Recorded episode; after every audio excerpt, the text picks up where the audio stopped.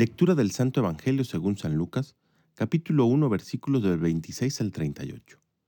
En aquel tiempo el ángel Gabriel fue enviado por Dios a una ciudad de Galilea llamada Nazaret, a una virgen desposada con un varón del estirpe de David, llamado José. La virgen se llamaba María. Entró el ángel a donde ella estaba y le dijo, Alégrate llena de gracia, el Señor está contigo.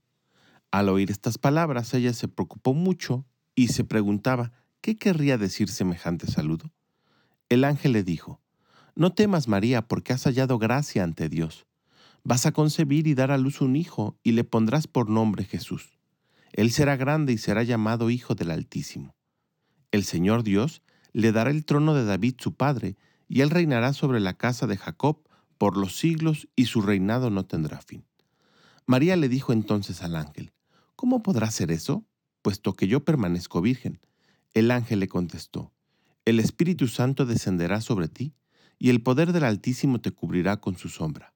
Por eso, el santo que va a nacer de ti será llamado Hijo de Dios. Ahí tienes a tu parienta Isabel, que a pesar de su vejez, ha concebido un hijo, y ya va en el sexto mes del embarazo, la que llamaban estéril, porque no hay nada imposible para Dios. María contestó, Yo soy la esclava del Señor, cumplas en mí lo que me has dicho. Y el ángel se retiró de su presencia. Palabra del Señor.